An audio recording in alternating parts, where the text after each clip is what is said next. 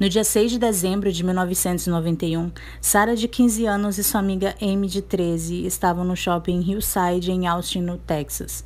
Era uma noite fria de sexta-feira e elas estavam lá por causa de Jennifer, que era irmã de Sarah, e sua amiga e companheira de trabalho, Elisa Thomas.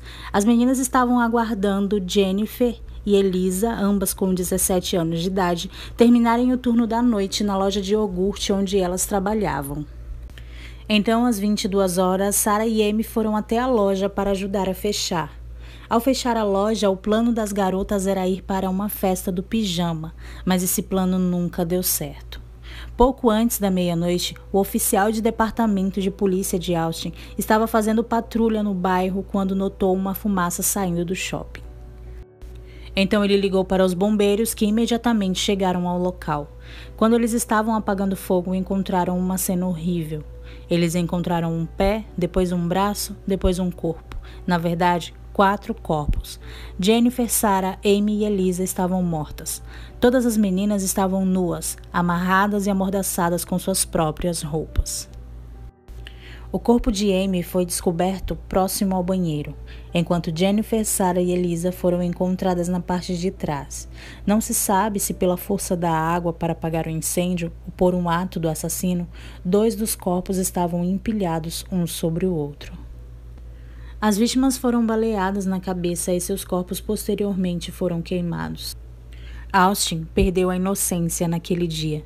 O crime foi tão brutal que todos os relatórios da autópsia das vítimas foram selados, algo que raramente ocorria. Acreditava-se que Amy foi agredida sexualmente. Uma colher de sorvete foi encontrada entre as suas pernas. As autoridades informaram à mídia que foram duas armas usadas para cometer o assassinato, sugerindo assim que pudesse haver pelo menos dois criminosos. De acordo com a gerência e investigadores policiais, 540 dólares foram levados da loja. A cena do crime foi contaminada pelos bombeiros e equipes de emergência. A água usada para apagar as chamas também apagaram todas as evidências.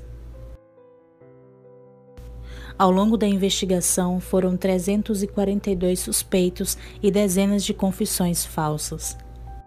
Considerando a natureza do crime, os investigadores examinaram assassinos em série que os levaram a Kennedy McDuff.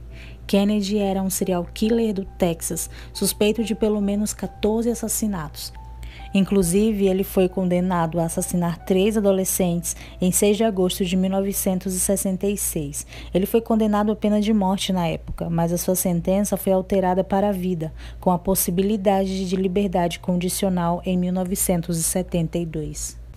Então, devido a uma superlotação nas prisões, ele ganhou liberdade condicional em 1989. Mas após a sua liberdade, ele cometeu mais assassinatos e acabou sendo preso novamente. Ele foi enviado para o corredor da morte, onde ele confessou os assassinatos na loja de iogurte, mas as autoridades o descartaram, pois em outra parte da loja foram encontrados digitais e cabelos, mas elas não eram compatíveis a Kennedy MacDuff.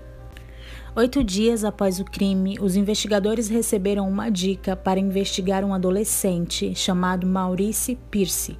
O garoto tinha 16 anos e foi visto no shopping e estava com uma arma na mesma noite dos assassinatos. A arma era uma arma de calibre 22, o mesmo calibre de uma das armas usadas para executar as meninas. Os detetives investigaram não só Maurice, mas também três amigos que estavam com ele no shopping naquela noite. Eram eles Michael, Scott e Robert. Quando a arma foi testada, a balística mostrou que ela não combinava com a arma do crime.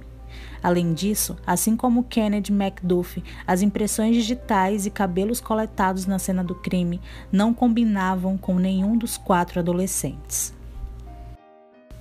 Os anos se passaram sem prisões, então o caso foi repassado para novos detetives. Em 1999, quatro suspeitos de vinte e poucos anos foram detidos pelos assassinatos.